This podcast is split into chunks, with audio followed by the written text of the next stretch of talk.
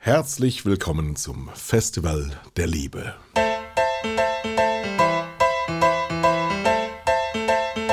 Das Festival der Liebe.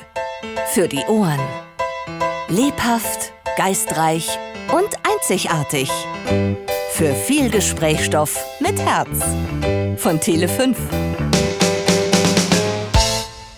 So, liebe Leute, hoher Besuch heute beim Festival der Liebe, denn jetzt geht's los mit der Crew von Festival der Liebe. Festival der Liebe ist ja etwas, was seit einigen Monaten bei uns bei Tele5 läuft und äh, wir haben eine eigene Crew, ein eigenes Ensemble und wir fangen mit der Bestbesetzung an, mit dem ältesten Teilnehmer. Dürfen wir das sagen? Ja. Der Herr Fröhlich, der Herr Frohsinn. Wir wissen gar nicht genau, wer jetzt der Hans-Jürgen ist. Im Pass steht Hans-Jürgen Fröhlich, ist der Herr Frohsinn und der Oberkellner beim Festival der Liebe. 83 heilige Jahre alt, aber so jung wie in allen Zeiten. Herzlich willkommen. Ja, vielen Dank. Sie sind Oberkellner Ja, in einem Hotel, das die besten Zeiten hinter sich hat. das ist richtig, ja. Wann hatte das denn die besten Zeiten? Ja, bevor ich dort angefangen habe, denn die Story war vorher, dass ich eigentlich der Besitzer dieses Hotels gewesen bin und ähm, aber durch, weiß nicht, irgendwelche Fehlkalkulationen und wahrscheinlich auch nicht äh, ausreichendes Engagement ist dieses Hotel den Bach runtergegangen und der äh, Friedrich hat das dann gekauft und mir zum, ja, mal so als äh, kleine äh, Aufmunterung diese Stellung angeboten als Oberkellner. So bin ich ihm also sehr, sehr verpflichtet und das zeige ich natürlich auch. Aber hat eigentlich den Kern der Demütigung in sich? Äh, Oder waren Sie wirklich zu faul oder zu hallodrig früher? Ich weiß es nicht. Also das ist ja immer fiktiv. Ich habe ich hab ja keine Aber Vorstellung. man muss ja die Figuren anlegen. Ja, natürlich, klar. Aber ich meine, äh, ich habe das alles hinter mir gelassen und ich habe also diese, diese, ja, Unaufmerksamkeiten, um es mal sehr, sehr äh, euphemistisch auszudrücken, habe ich äh, vergessen. Und äh, ich habe mich jetzt voll konzentriert auf das neue Team da im äh, Hotel und äh, versuche dem Chef, der mir ja die Möglichkeit gegeben hat, was zu verdienen, wirklich zu dienen. Also Aber der Chef selber, Friedrich Lichtenstein, ist ja auch nur eine Strohpuppe eines weiteren Schattenmannes im Hintergrund. Ja, das mag sein, aber für mich ist der, natürlich der Friedrich derjenige, der mir die Möglichkeit gegeben hat, was zu verdienen und nicht auf der Straße zu landen. Jetzt hat dieses Hotel, das es ja wirklich gibt, in diesem Ort, den es ja wirklich gibt, das Problem, dass es praktisch keine Gäste hat. Ja, aber es ist erstaunlich, äh, die Gäste, die wir dann hin und wieder treffen, sind eigentlich ganz zufrieden da. Also das ist Weil sie auch bestens vorbereitet sind. Ja. Ja, ja, klar, aber die sind, sind auch kommunikativ. Ich weiß nur, meine erste Begegnung da mit äh, Gästen, ein Paar, die sagt, entschuldigen Sie bitte, sind Sie hier äh, zuständig? Sage ich, nein, ich bin nur der Oberkellner. Ah ja, aber dürfen wir mal, und dann haben sie mir ihre ganze Geschichte erzählt. Das sind dann reale Gäste gewesen, Das waren die reale wirklich in Gäste, dem Hotel ja. sind. Das müssen wir den äh, Zuhörern jetzt erklären. Also wir sind in Bad Gastein tatsächlich in einer Villa, die äh, ganzjährig Gäste ähm, äh, beherbergt. Und auch ziemlich gut gehendes Hotel, also es ist jetzt äh, gute Gäste für Wandern und Skiurlaub. Und äh, während äh, die dort urlauben, drehen wir ab und zu dort. Und äh, natürlich sieht das Personal so aus, wie es aussieht, nämlich als wäre es bedienstet dort. Und so kommt es immer wieder zu ähm, seltsamen Begegnungen, die man dann auflösen muss. Kommen wir nochmal zu der Figur in dieser, in dieser Konstellation, dieser Rollenkonstellation. Ähm, festgelegt ist das ja für, als, als Spielumgebung für einen Fernsehsender. Haben Sie, als Sie das Konzept erzählt bekommen haben oder haben Sie es gelesen, sofort verstanden, wie wir das meinen? Nein. Nee, also das Sie überhaupt heute nicht. verstanden? ich auch nicht. Nee, aber äh, das war irgendwo, war diese Figuren nebeneinander, äh, das war schon seltsam. Also allein das Auftreten, ich meine, ich war ja als Fremdkörper da, denn ich kam aus München, alle anderen kamen aus Berlin. Die kannten sich alle, mich kannte keiner. Gott, Und das ist, äh, ja, aber ich meine, nach und nach war es so, dass ich mm, akzeptiert wurde. Und äh, das geht also so weit, dass ich ob meines Alters in einer Weise behandelt werde, als ob ich äh, auf der einen Seite gelähmt wäre und nicht laufen kann oder auf der anderen Seite unvernünftig wäre und etwas tue, was mir meiner Gesundheit schaden könnte. Also sie passen schon auf mich auf. Der Herr Frohsinn ist aber auch nicht immer bei Sinnen in seiner Rolle. Ne? Nein, nein, sicher nicht. Also er ist dann schon äh, auch seltsam. Tüdelig wird man Ja, sagen. ja, ne? natürlich. Das vergisst ist- viele Dinge. Oder Das ist, das ist klar. Aber das ist also nicht nur gespielt. Sind Sie tüdelig? Ich, also ich stelle das fest, dass ich, natürlich kann man nicht sagen, aber in manchen Dingen äh, würde man sagen, ah, ein zerstreuter Professor. Naja, gut. Aber das, äh, glaube ich, war vorher auch schon so. Ich konnte mir keine Namen merken. Also ich weiß, in der Journalistenschule schon habe ich immer gebeten, die Studenten gesagt, bitte schreiben Sie Ihren Vornamen, damit ich das sehe, weil ich kann mir keine Namen merken. Also der Herr Frohsinn, der Herr Fröhlich, ist unser Gast heute. Und äh, man kann es ja sagen, weil ich das Alter schon gesagt habe, 1936 geboren. Ähm, Im Jahr der Olympischen Spiele in Deutschland.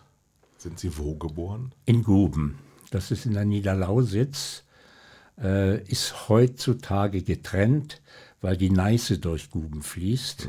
Ein Teil ist deutsch und der andere Teil ist polnisch.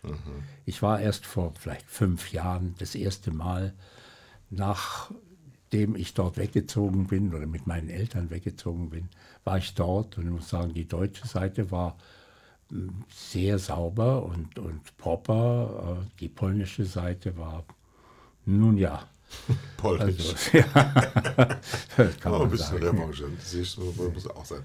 Sie haben den Zweiten Weltkrieg bewusst erlebt. Ja, Mit all seinen Auswirkungen. ja. Es, das war also schon, ich muss sagen, für ein Kind, ich habe die Dinge ja schnell überwunden. Und Auch so, sieht, wenn man sah, wenn Menschen umgebracht wurden, auf deutscher Seite und auch auf äh, ja, polnischer Seite russischer Seite. Es war einfach äh, ja, nicht so. Heute hat man das natürlich reflektiert und äh, kann es rational begreifen. Ich habe als Kind, ich war damals, als das, der Krieg zu Ende war, war ich neun Jahre alt. Aber ich weiß, wir waren ja noch ein Jahr unter den Polen da. Und äh, irgendein Pole, der wollte von mir Pistolett von Kapsle. Das weiß ich noch heute. Ich wusste gar nicht, was der will. Und ich hab, bin also ängstlich, wenn ich draußen war, habe ich immer geschaut, ob der mich nicht irgendwo sieht, weil ich konnte den Pistolett von Kapsel nicht äh, bringen. Und das sind Lösen Sie es mal auf. Was ist das? ich weiß es nicht. Ich kann es nicht, nicht. Bis heute nicht. Ich weiß ja nicht. Das heißt, wenn der jetzt reinkommt, uh, ich, ich kann, Nein, das kann gar nicht, nee, ich weiß nicht mehr, wie der aussieht. Also das war für mich der, ich weiß nicht, der schwarze Mann. Nicht? Und dann ging es wohin? Das ist ja heutige ehemalige DDR.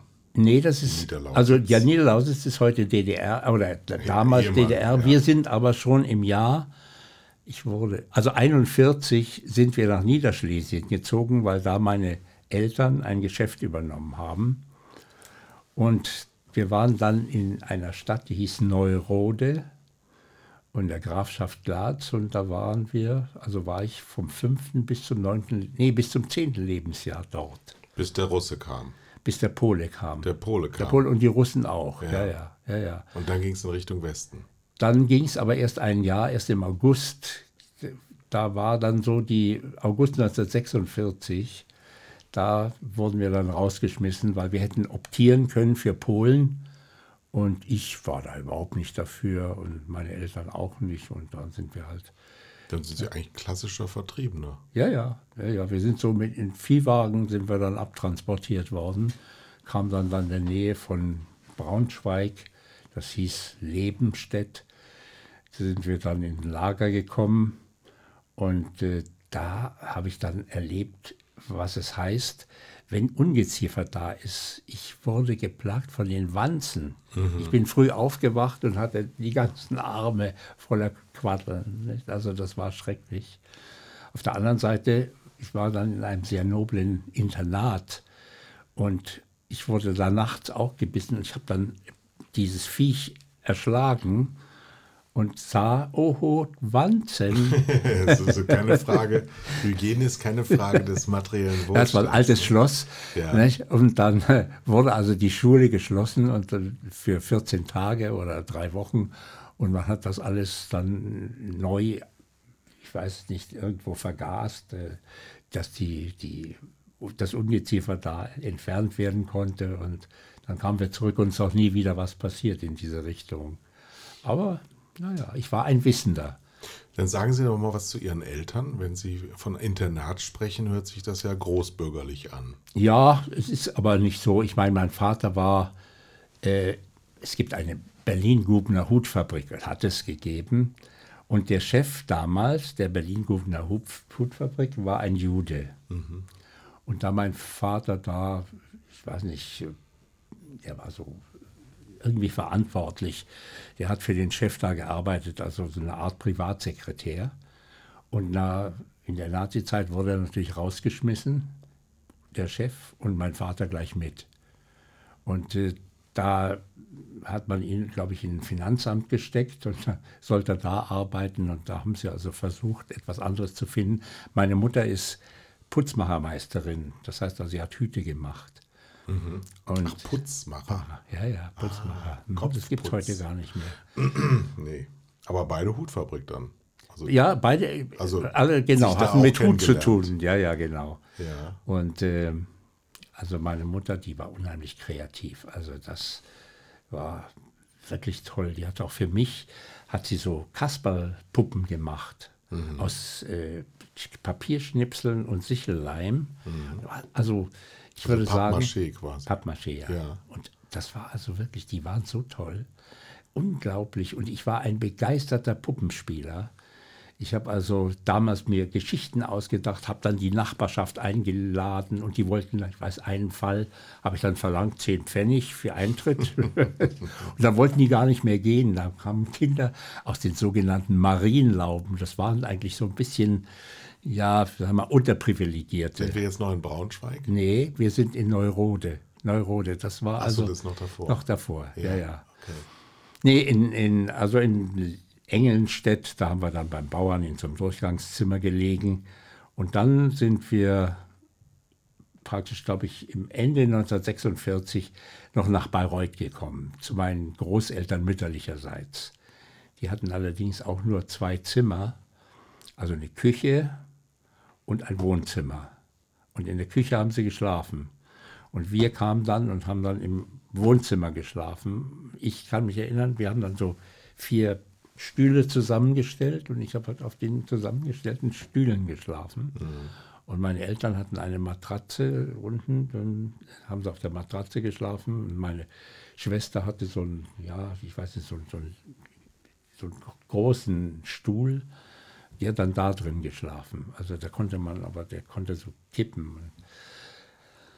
Ja, das war, das war so. Ähm, Heimatvertriebener hieß es früher. Ja, ja, ja, ja, ja, Wenn Sie dann die Bilder aus dem Jahr 2015 sehen, also die Grenzöffnung, und Sie sehen dann äh, Menschen, die auch ihre Heimat verlassen haben. Ist das vergleichbar? Sind das Gefühle, die bei Ihnen noch abrufbar sind? ja, nein, das ist also, das war so, das waren aber die Deutschen, die aus Ostpreußen kamen. Ja. Die kamen mit diesen Trecks an, wissen Sie, mit Pferdewagen und so im Winter. Es war so furchtbar, weil wir teilweise sind die Pferde zusammengebrochen. Die haben sie einfach im, im Straßengraben liegen lassen dort. Und die saßen auf diesen offenen Wagen vermummt und so. Das war schrecklich. Und dann, die Nazis haben ja die sogenannten Kettenhunde, haben die jungen Leute, die Fahnenflucht begangen haben, mhm. versucht äh, zu finden. Und wir haben immer nur die Salven gehört, wenn sie die erschossen haben. Jeden Tag. Ich weiß nur, ein, ein junger Mann, wir hatten in unserem Haus war es so, das ging dann leichten Berg hoch und äh, oben war ein Gatter Und es war eigentlich eine Mauer. Und da ist diese Mauer, ist ein junger Soldat runtergesprungen, ist dann, ist dann durch den Hof gelaufen. Da, war die, da waren sogar die Toiletten, die waren alles so Plumpsklos und so. Und äh, ist dann hatten wir einen, einen, Durchgang vorne auf die Hauptstraße. Und ich weiß noch, meine Mutter sagte, du, du bleiben Sie doch stehen. Nein, nein, nein, ich muss raus. Und ist dann durchgerannt raus vor. Und äh, an der nächsten Ecke haben wir schon gesehen, wurde er festgenommen, die, die SS mit den, mit den komischen, die hatten so Ketten und, und dann irgendwo, ich weiß gar nicht, was auf diesem, auf diesem Schild da drauf war. Und äh, das war aber auch so, es ist so ineinander übergegangen. Denn als die Polen dann da war, weiß ich auch noch, habe ich eine Frau gesehen, die rannte und schrie und schrie und, und rannte in ein Haus rein und ein, ein Mann hinter ihr her. Und äh, dann hörte man die Schreie noch und dann nichts mehr. Und dann kam er raus und hat sich blutige Hände abgewischt. Also, oder besoffene Russe, da kam so ein alter Mann, da gibt es einen, oder gibt es heute noch, der Fluss hieß Walditz. Und da hat er mit der so einer Maschinenpistole, hat er den alten Mann gesagt, der soll sich oben aufs Geländer setzen. Und der natürlich ängstlich hat sich darauf, und dann hat er einen Stoß gegeben und hat unten dann so den Ding, und dann floss so das Blut so in, in den Hat ihn erschossen vor ihren Augen? Erschossen. Ja. Du lieber Gott. Nein, das sind also, ich muss sagen, das hat, wenn ich heute immer höre von diesen Geschichten, äh, dass sie, äh, was weiß ich, in einer Weise oder ja, vergewaltigt oder was Kinder worden sind äh, von Priestern und ich weiß nicht was, dann muss ich sagen, gut, das ist eine Geschichte, aber es kann auch sein, dass solche anderen Geschichten, die einen Mensch prägen, dass die äh, sehr viel schlimmere Folgen haben können. Also bei mir hat es Gott sei Dank keine äh, gravierenden Folgen gehabt. Aber wenn Sie das so erzählen, das ist ja das fürchterlichste, was man als Kind erleben kann. Ja. Wie würden Sie denn erklären, dass Sie so unbeschädigt da rausgehen? Äh, ich weiß nicht, ich glaube, dass äh, das ist vielleicht eine ganz merkwürdige Geschichte, weil ich in meiner Fantasie sehr viel äh, mir auch immer überlegt habe, wie Stücke sein könnten. Und ich habe das irgendwo in diese Ecke geschrieben, Fantasie. Es, ja, es ist, ja, ja, es ist nicht real.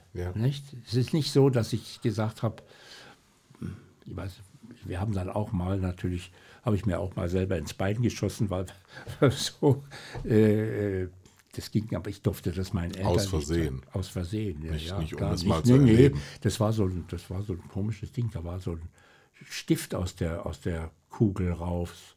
Und ich habe gedacht, drücke ich mal drauf. so war das Ding. Dann musste ich das aber von meiner Mutter verstecken. Äh, das war durfte ich nicht sagen, weil die hatten natürlich, wir hatten Leibchen nicht? und dann Strumpf, so Strümpfe, Wollstrümpfe. Und das hat natürlich geblutet und dann so ein Stück raus. Und ich, also ich weiß nicht mehr, das weiß ich nicht mehr. Aber mhm. ich habe es geschafft. Meine Mutter mhm. hat es nicht gemerkt, mhm. dass ich da verletzt war. Und, ja. Aber es ist natürlich auch für die Erwachsenen eine, eine unfassbare Leistung, vertrieben zu sein und dann irgendwo in der Ecke eigentlich auch nicht gerne aufgenommen Nee, nee, geduldet schon. zu sein, auch wenn es Verwandte sind. Ja, das, ich muss sagen, äh, ich glaube, meine Mutter war auf der einen Seite auch sehr stark. Ähm, sie hatte eine unheimlich starke Beziehung zu mir gehabt, und, äh, aber sie hat immer versucht, meine Schwester auch gleich zu behandeln. Ich habe das nur gemerkt, als, ich, als sie dann so krank war und ich kam dann von der Schule zurück und äh, habe gesagt, sagt sie, ach, jetzt bist du da, jetzt wird alles gut. Also das hat sie alles auf mich projiziert und äh, ich, ich habe es ja auch versucht, aber da war ich einfach zu jung und es gab damals eben auch nicht die Möglichkeiten. Nicht? Das war, das sind so Dinge. Und mein Vater äh, war auch komischerweise, erst war sehr stark, äh, als er noch in Amt und Würden war. Und dann äh, hat meine Mutter wirklich das Heft in die Hand genommen. Sie war dann diejenige, die gesagt hat, so, das machen wir. Und dann haben sie ein Bareutes Geschäft gegründet und so. Auch wieder was mit Hüten? Ja, ja. Hüte und Braut. Brautkleider und solche Dinge. Und äh, meine jetzige Frau, die war ja damals äh, Lehrling bei uns. Da haben wir uns kennengelernt. Ah. Das war also. Aber lieben gelernt erst sehr viel später. Ja, wir haben, das war eine ganz, äh, ja, heutzutage war das eine völlig harmlose Liebe. Wir sind mal tanzen gegangen. Ich glaube, wir, haben, wir haben uns dann mal geküsst und so. Und äh, sie war, denke ich, schon sehr verliebt in mich. Ich, ich habe damals gedacht, nee, ich will ja was werden und so. Das, das war für mich alles nicht so äh, relevant. Und äh, ja, aber dann gut, Jahre später, dann äh, trifft man sich und sieht man sich und, und dann kommen doch die Gefühle und die Überlegungen, die dann sagen, ach ja, mein Gott, warum eigentlich? Äh, hast du Warum das damals? Ja. Nein, nein, nicht so. Warum hast du das damals eigentlich nicht weitergeführt? Nicht? Ich war in Aber im München. Moment, Sie greifen jetzt weit voraus, da sind wir noch lange nicht. Ja, wir sind gut, jetzt okay. Anfang der 50er Jahre, der Ja. Krieg ist überwunden. Die ersten Schritte zurück ins zivile Leben. Ihre Eltern äh, gründen eine neue Firma, was mit Hüten. Und dann kommt der erste große Schicksalsschlag. Ihre Ja. Mutter stirbt. Ja, und mein Vater, der hat das weitergeführt. Meine Schwester damals, die Ist sie jünger eigentlich, Ihre Die ist Schwester? jünger, zwei Jahre jünger.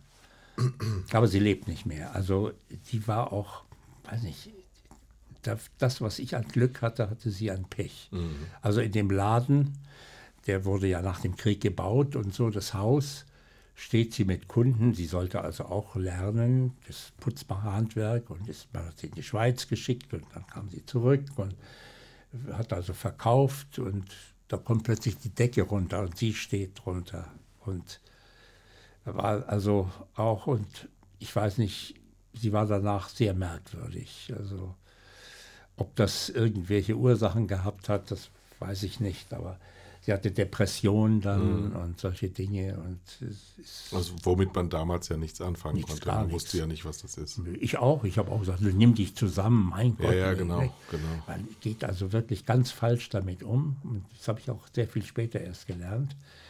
Und äh, ja, sie wollte sich dann eine neue Hüfte einsetzen lassen, hat Keime gekriegt, lag Ach, dann ein. Jahr in, im Krankenhaus und ist Also ein. Pechvogel. Ja. Ja. also wirklich, das ist, das ist schon schwierig für Menschen, die dann nicht vom Glück begünstigt sind. Mit 17 waren Sie im Internat Ja. und Ihre Mutter ist gestorben. Und ihr zu Ehren spielen wir jetzt auf Ihren Wunsch die dritte Symphonie von Beethoven. Das finde ich toll.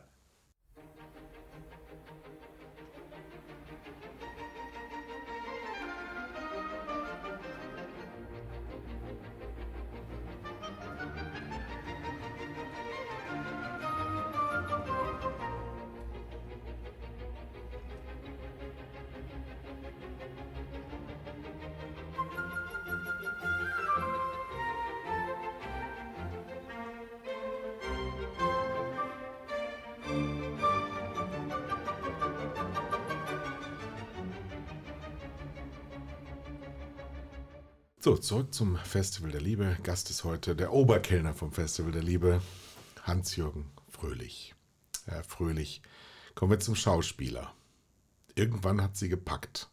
Das war ja dann schon mit den Pappmaché-Figuren wohl Ja. schon so gewesen. Das ist richtig, ja. Und, und äh, das Ganze kommerziell auch immer ausgerichtet. Also nicht nur die Kunst wird gezeigt, sondern sie muss auch was einbringen. Ja, das war schon merkwürdig, aber das stimmt, ja, offensichtlich. Ich habe es aber nicht so nur gemacht, um was zu verdienen, sondern ich habe es erst gemacht und habe gedacht, warum sollen die nicht bezahlen? Es hat ja was mit Anerkennung ja, zu ja, tun. ja, ja, Ja, genau. und die Menschen, um ihr Liebstes zu erleichtern, macht am meisten Spaß. Ja, ja. So, aber, Sie sind dann in die Schauspielschule gegangen. ja, das war, das durfte ich natürlich auch nicht meinem Vater sagen. Deswegen habe ich studiert, Jura und danach noch Volkswirtschaft. Also zu Ende studiert. ich habe es kurz vorm Examen aufgegeben, weil ich dann geheiratet habe. Da musste man Geld verdienen. Ja, ja. ja, ja. Wann, war, wann haben Sie geheiratet das erste Mal? 62. 62. Wie meine Eltern. Nein, das war auch eine Schauspielkollegin. Ja, aha. Ja, Ja, Man, wenn man sich so offen gibt in der Schauspiel, dann zeigt man sich ja als Mensch. Ja, und da verliebt man sich schneller. Ne?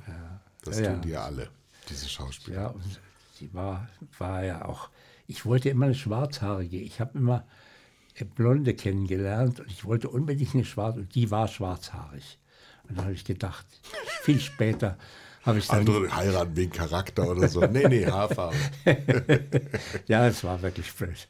Aber Wegen Sophia Loren vielleicht? äh, die hat mir komischerweise nie gefallen. Mir das auch war, nicht. Das war etwas, wo ich dachte, nee, die, die, die andere, die Lolo Brigida, die hat mir Aber eher die war so gefallen. klein. Das hat mir noch nie gefallen. Nee, das ist ja war klar. Ruckel Welch. Das war eine kleine Frau. Ja, ja, das war das Beste. Das sind, ja, ja, das sind also so die, naja, gut, die Traumfrauen, die man vom Äußeren her beurteilt, nicht? Und wenn man wüsste, also das habe ich oft festgestellt, Frauen, die so besonders schön oder hübsch oder interessant waren, wo man sagte, oh mein Gott, eine Frau zum Niederknien, die haben sich dann oft charakterlich in einer Weise entwickelt oder gezeigt, wo ich gesagt habe, um Gottes Willen. Also da wird dann die Schönheit zum Fluch. Nicht? Das ist also, Naja, das ist für die Frauen ein Fluch. Dass Ja. die deswegen schlechten Charakter kriegen, das ähm, weiß ich jetzt gar nicht so, weil ich habe mich, äh, das hat jetzt aber gar nichts mit dem Thema zu tun, aber wir können ja hier auch über alles reden. Ich habe mich immer konzentriert auf die hübschesten Frauen, weil ich wusste, an die geht keiner dran, weil sich keiner traut. So. Und so die, die, es gibt ja so eine Schönheit, die so durchschnittlich ist, so, wo sich alle darauf vereinigen können. Die sind dann meistens auch arrogant. Ja, aber die wirklich schönen Frauen, die sind schüchtern. Und die, die, an die geht halt tatsächlich keiner dran, weil er denkt, ja, die wird ja so oft begeiert, Ja, ja. dann komme ich ja gar nicht. Und das war, bin ich immer gut mitgefahren. so, und dann hat der Schauspieler aber nicht gewonnen in ihnen, sondern der Geschäftsmann. Ja, das äh, war natürlich, äh, ich habe sehr fast, fast äh, en suite gespielt. Damals gab es ein Volkstheater im Sonnenhof hier in München. Und äh, ich war da auch äh, sehr beliebt und äh, ich kriegte dann auch im Bayerischen Rundfunk Rollen, wo ich dann wusste gar nicht wieso, aber da war eine Dame, die dafür für die Besetzung verantwortlich Aha. war. Und Hat die war auch im, war, hatte auch ein Abonnement im Volkstheater und hat mich da immer wieder engagiert und so. Das war eigentlich sehr nett. Und Was haben Sie gemacht im Bayerischen Rundfunk?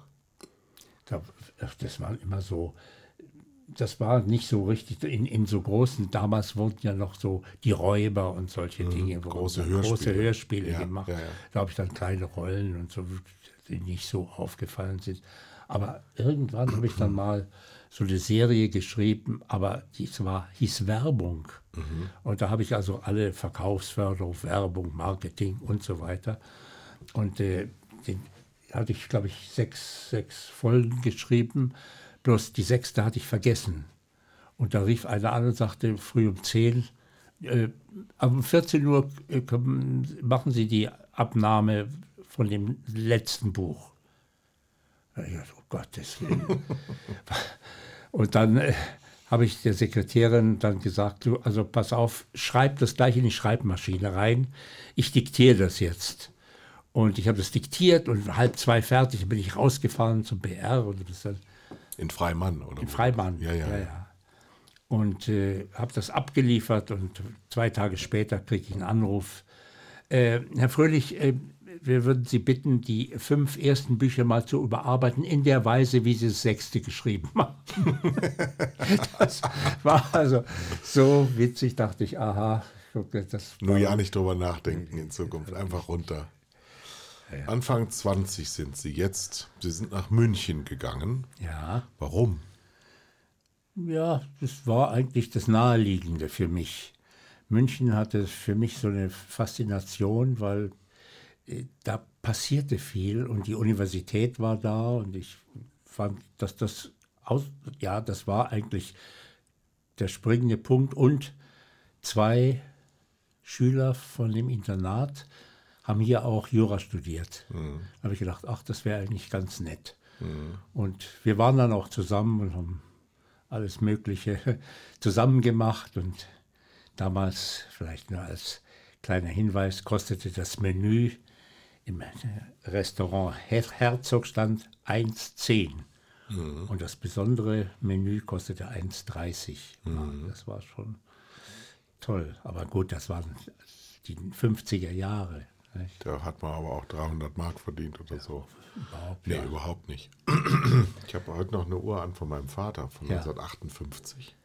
Die hat damals unfassbare 140 Mark gekostet. Wahnsinnig, ja, ja. So, und Sie sind Schauspieler gewesen Ja, und haben studiert ja. und hatten immer vor, kein Schauspieler zu werden. Nein, ich hatte also die Absicht, äh, wirklich Schauspieler zu werden. Also Aber- das mit allen, mit allen Fasern meines Herzens wollte ich das. Und dann habe ich gesehen, wie das, ja, das Leben eines Schauspielers abläuft. Also ich habe in einem Privattheater gespielt und habe dann pro Aufführung 10 Mark gekriegt. Und äh, das war, die Proben wurden nicht bezahlt. Ja. Also meine höchste Gage war 25 Mark am Tag Im Sonnenhof. im Sonnenhof. Ja. Und das Theater in der Brienner Der Straße. Straße, ja, da gab es den Prozess Jesu und 15 Schnüre Geld. Da habe ich, glaube ich, 30 Mark gekriegt. Das klingt jetzt aber schon nach Anspruch. Ja, ja, na ja, gut. Also ich habe Volkstheater hört sich eher so ein bisschen breiter. Aber Ja, aber das war schon, ich bin ja auch nach, zu, habe versucht, nach, äh, nach anderen Engagements äh, zu suchen und äh, bin auch nach Wien in die Josefstadt und da hat man mich, hätte man mich genommen und äh, allerdings zu einer Gage von, glaube 1800 Schilling im Monat. Das war nicht sehr viel. Und durch dann- sieben rechne ich immer. ja, ja. Ja, ja, 18, das- also das- 250 Mark. Ja. Und ich bin dann zu dem äh, Chef von dem Theater in der Brienner Straße, der hieß damals Gesa von Völdeschi. Und ich habe gesagt, äh, Herr von Völdeschi, also ich möchte eigentlich doch äh, hier aufhören, weil ich will nach Wien gehen. Sagt er, fröhlich, Sie werden, Sie werden doch nicht gehen nach Wien. Ich mache aus Sie einen Star. Also, Herr Fröhlich, Sie bleiben hier. Also, ich sah. Ich gedacht, na ja, wissen Sie, oh, der macht aus mir einen Star. Aha. Na Ja, also, dann bin ich hier geblieben. und 250 Mark ist ja auch nicht das Tollste und Nee. so. Und, äh, das, Wahrscheinlich auch damals nicht. Nee, nee, nee. Und dann bin ich also hier geblieben. Und äh, nur als ich dann natürlich auch im, im Volkstheater da die, meine Frau kennenlernte, die war ausgesprochen hübsch. Also äh, das war eine Schönheit, aber auch klein und schwarzhaarig und so. Natürlich. Und äh, ja, gut, aber das war offensichtlich dann doch nicht äh, das Richtige. Ähm, wir haben uns äh, nach, ja, sagen wir mal, zweieinhalb Jahren, als der Sohn geboren war, hat sie gesagt, nee, also das war's jetzt. Ich äh, lieb dich nicht mehr und So schnell geht das. ja, ja, Damals. ja, das war. Und dann hat sie gesagt, ja, wir können ja mal so vielleicht äh, uns nur trennen. Dann habe ich gesagt, nee, du, was sollen wir uns trennen? Du liebst mich nicht, also was sollen wir machen? Nicht? Also ich bin der Auffassung, es hat mir damals sehr, sehr leid getan um meinen Sohn, weil äh, das war für mich sowas ach, Unglaubliches, das, das zu erleben, wie der, wie er agiert, wie er, wie er Dinge will oder nicht will. Ist er denn bei der Mutter geblieben? Der ist bei der Mutter geblieben. Ich habe Als damals, Schauspielerin hätte sie dich doch gar ja, nicht die so hat aber kümmern können. die Eltern, doch, doch, die Eltern hatten eine Apotheke ah, okay. in München und die hat das natürlich geltend gemacht. Ja, meine Eltern und so und ich, ja, ich hatte ja niemanden, der Mhm. das hätte. Also ich hatte ganz, ich habe Anwalt versucht, obwohl ich kein Geld hatte, äh, versucht da und sagte, ich sage, ich gehe bis zum Bundesgericht. Ich will naja, gut, also war nicht und äh, ich habe dann auch die Beziehung, man hat ja dann immer Bücher gelesen, so ganz gescheite Bücher. Ich hatte eine völlig andere Vorstellung, wie mein Sohn erzogen werden sollte. Und der neue Partner von seiner Mutter, äh, die, die hatten auch eine andere Vorstellung. Und äh, immer wenn er am Wochenende zu mir kam und ich habe dann festgestellt, habe ich gesagt, nein, das muss man so und so. Und dann habe ich gelesen, das wäre also das Schlimmste für ein Kind, wenn es so hin und her gerissen wird, mhm. wenn man sagt, okay, also da ist er zwar zu Hause, aber wenn er dann zum Vater geht, das wäre ganz schlecht, man müsse das Gleiche machen. Und ich habe dann äh, die Beziehung sehr reduziert zu meinem Sohn. Und wir haben die erst wieder aufgenommen, als er dann schon 18 war. Mhm. Weil dann hat er den Namen seines Stiefvaters angenommen. Und äh, da konnte ich auch nichts machen, weil das war eine Erwachsenenadoption. Mhm. Und äh, naja, also, aber wir, ich verstehe mich heute mit ihm sehr gut.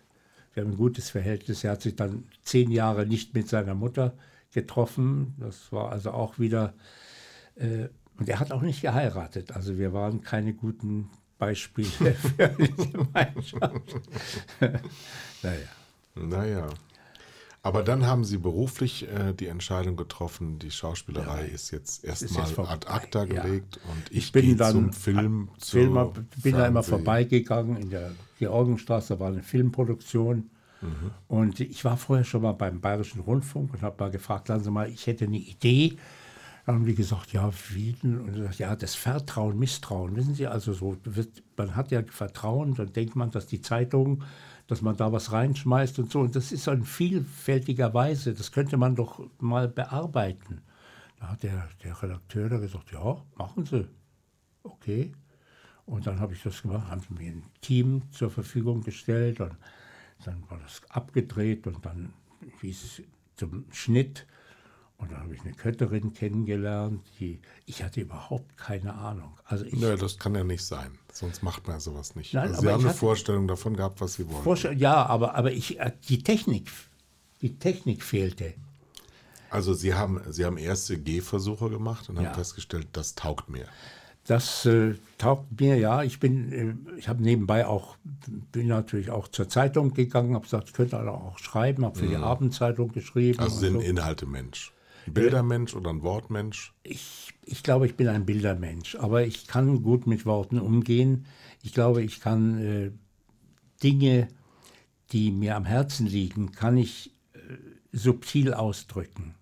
Mhm. Also äh, in der Wortwahl so, dass also schriftlich jetzt. Das ne? ist ja in der heutigen Zeit nicht mehr die Stärke Überhaupt von Menschen. Mit Worten elegant umgehen.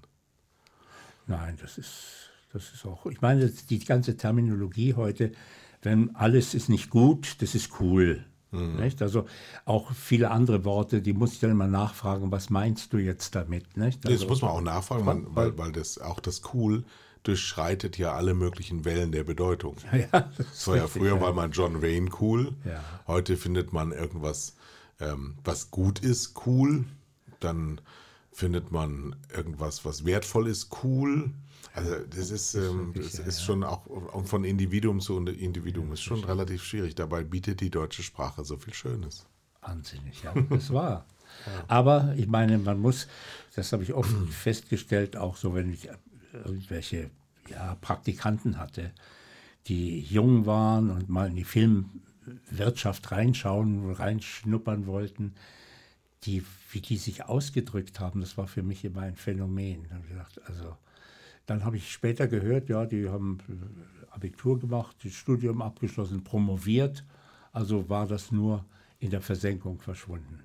Aber Sie haben dann, dann ähm, auch sehr schnell Selbstständigkeit äh, angestrebt und haben dann in, in, in, äh, eigentlich auf allen Feldern des, heute sagt man, Bewegtbild gearbeitet. Ähm, und es ist schon, schon so richtig erkennbar, ähm, Vielfalt und, und Weite war ihr Thema. So eins festlegen auf das eine, jetzt nur Werbung machen oder nur Inhalte machen oder nur Filme drehen oder sie wollten alles. Ja. Äh, und sie haben glaub, auch alles gemacht. Ja, es ist mir aber nicht bewusst geworden damals. Also ja. ich bin mit dem Studium oder auch mit der Schule, ich wollte um Gottes Willen kein Lehrer werden. Mhm. Nur ein Idiot wird Lehrer und so. Also, oh, was ja gar nicht stimmt. Ja, nein, natürlich nicht. Furchtbar übrigens also, auch heute. Das, wir, wir, die Tatsache, dass das gesellschaftlich so schlecht beleumundet war über Jahrzehnte, fliegt uns ja jetzt um die Ohren. Natürlich, genau, das ist es. Das ist das große Problem. Und diese, dass diese Personen, die vielleicht geeignet wären, sagen, um Gottes Willen, dem Stress setze ich mich nicht aus. Ich habe so im Bekanntenkreis habe ich Lehrer, die also auch Depressionen gekriegt haben, weil mhm. sie den Anforderungen und den Stresssituationen nicht gewachsen waren. Ja. Nicht? Also das ist dann die andere Seite. Aber äh, das war für mich ganz merkwürdig. Ich habe gedacht, ach, äh, ich war als Produzent in, in Hamburg und wir waren dann irgendwo in der Ritze in der in dem Lokal. Und äh, dann waren wir mit irgendwelchen Leuten zusammen und dann sagten die, ja, dann haben wir gesprochen über Gott und die Welt. Und dann sagten die, äh, sagen Sie mal, wären Sie denn bereit, äh, an der Journalistenschule äh, Vorträge zu halten? Habe ich gesagt, ja, ja, warum nicht? Ja, das wäre doch, meine, wir sind in Köln und äh, ich sagte, ja, also ich, ich werde mal das reflektieren und dann sage ich Ihnen Bescheid. Und da war nicht viel später, habe ich plötzlich den Leiter der Journalistenschule in München kennengelernt. Und da sage ich, äh, ach, entschuldigen Sie, äh, können Sie mir sagen, wie der Leumund der, der Journalistenschule in Köln ist? Sagte, wieso? Ja, sagt, die haben mir ein Angebot gemacht, ob ich da nicht Vorlesungen halten wollte. Da habe ich gesagt, würden Sie das denn machen? Und ich sagte, ja, das können Sie auch bei uns machen. so bin ich dann dazugekommen. Und da ich Was war Ihr Thema, Ihr Themengebiet? Äh, das war Fernsehberichterstattung. Fernsehberichterstattung, wow. Mhm. Das war ja damals noch was ganz Seltenes. Ja, ich habe sie aber in Praxis. Das waren im Grunde genommen die Studenten an der Journalistenschule, ich habe ja nur Studenten unterrichtet. Die haben Kommunikationswissenschaften studiert und nebenbei wurden sie ausgebildet im Fernsehen, Funk und so weiter, Print und Layout, all diese Dinge. Und äh, ich war also für die Ausbildung, zumindest für Fernsehberichte, mhm. zuständig. Also es war ein Praxisthema. Ich habe da gar keine Vorlesung gehalten, sondern ich habe sie in Praxis, also gesagt, wie ein Bericht aufgebaut sein muss, was es für Einstellungen gibt, wie man das macht und so weiter und so fort.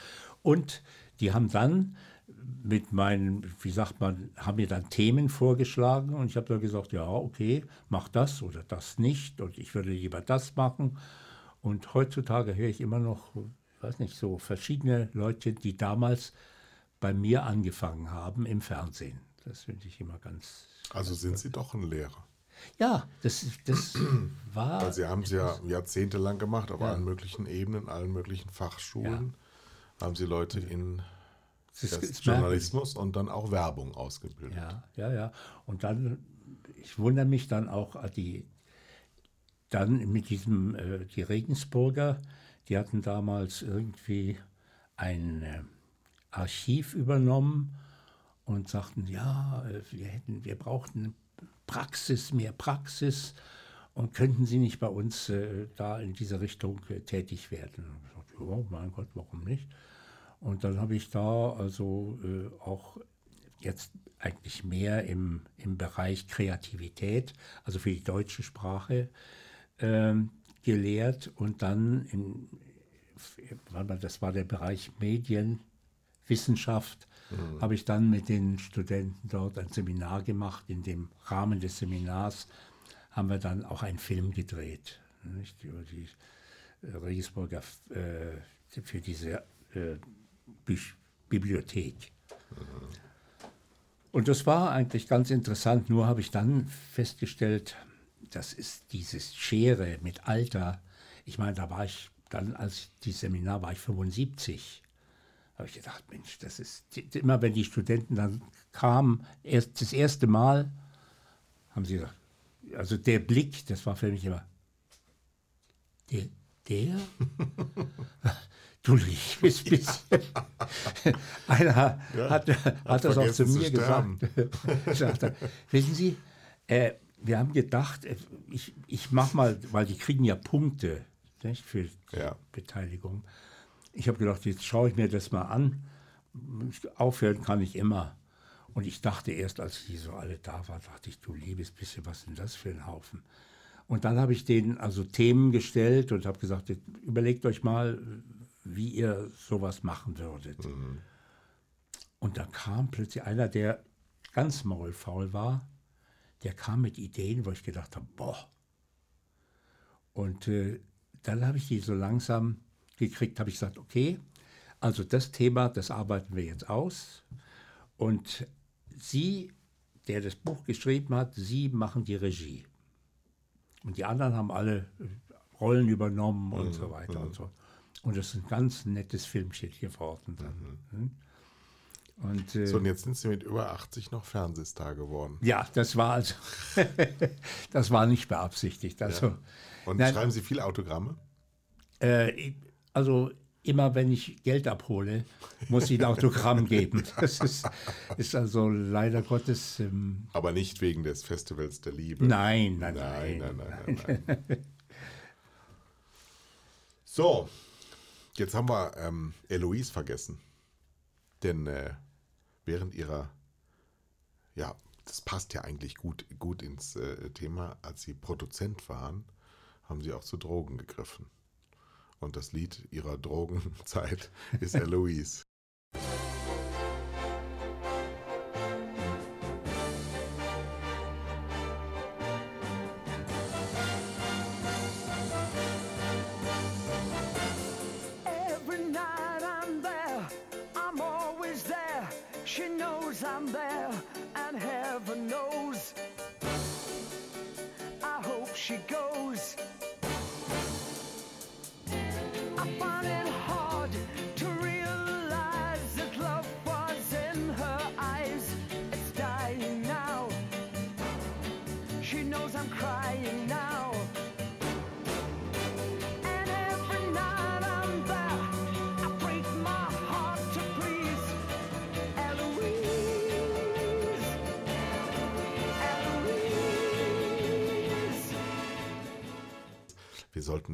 Eine zweite Folge machen. Das äh, war noch zu wenig Frohsinn und Ja, fröhlich. ja, das ist zu viel Leben. Ja, zu, zu viel zu viel Leben für eine. Stunde. Und das ist also, das sollten wir wirklich, das äh, finde ich auch. Jetzt machen wir erstmal den Cem und den Komi und die Ja, ganzen ja, anderen genau. Figuren und Ja, dann ja. kommen wir nochmal alle zusammen und machen nochmal ein großes Fest. Ja, ja, genau. So Ja. machen wir das. Denn wir waren, das darf man auch äh, zum Abschluss nicht, äh, nicht vergessen, wir waren auf unserer ersten gemeinsamen Theatertour. Ja. Da können Sie ja noch mal ein paar Sätze zu sagen.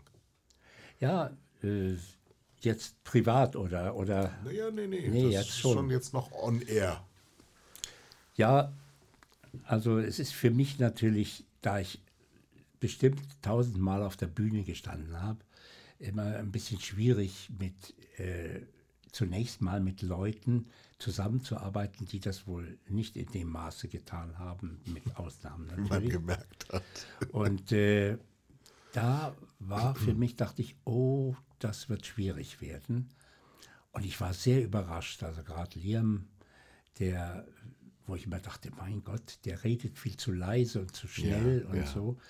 Äh, Das muss man, ich habe also subtil immer mal wieder einen kleinen Hinweis gegeben, aber nicht, dass es also belehrend wirken sollte.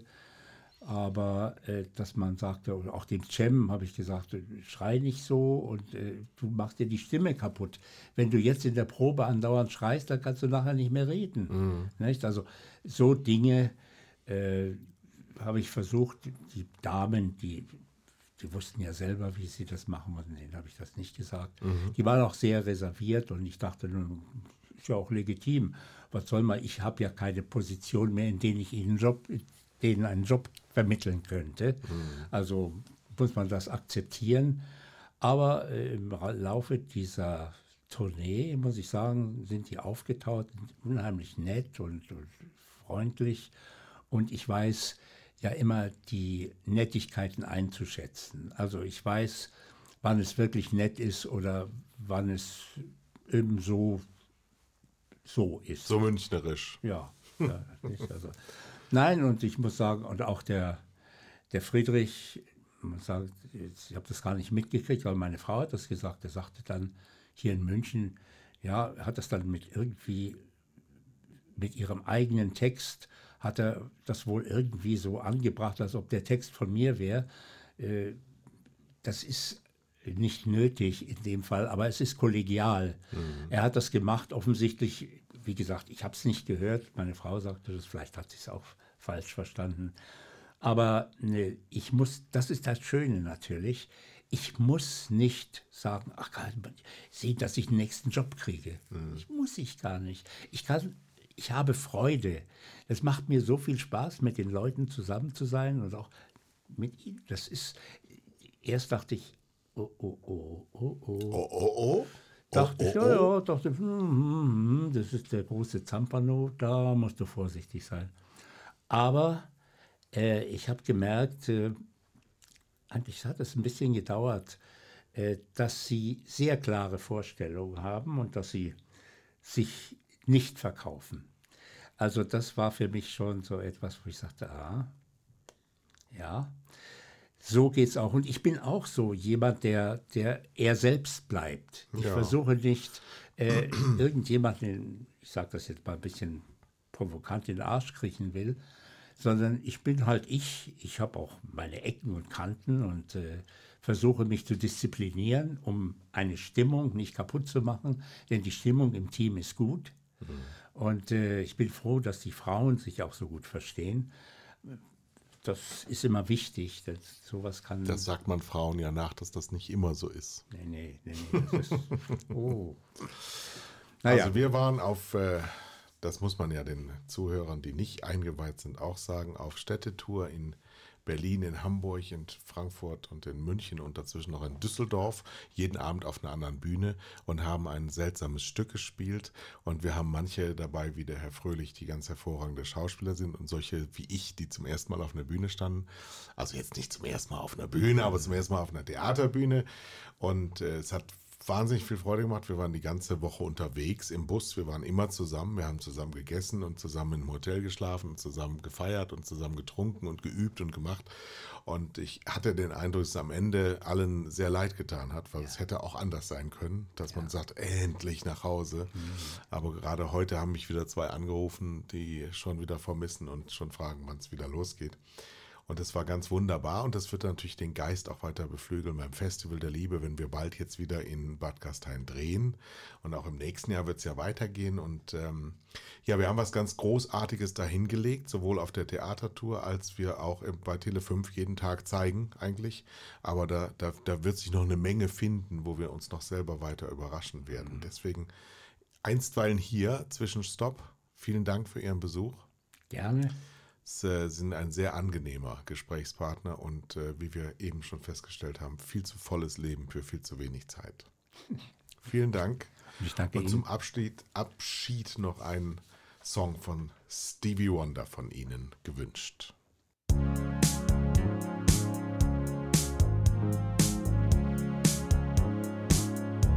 No New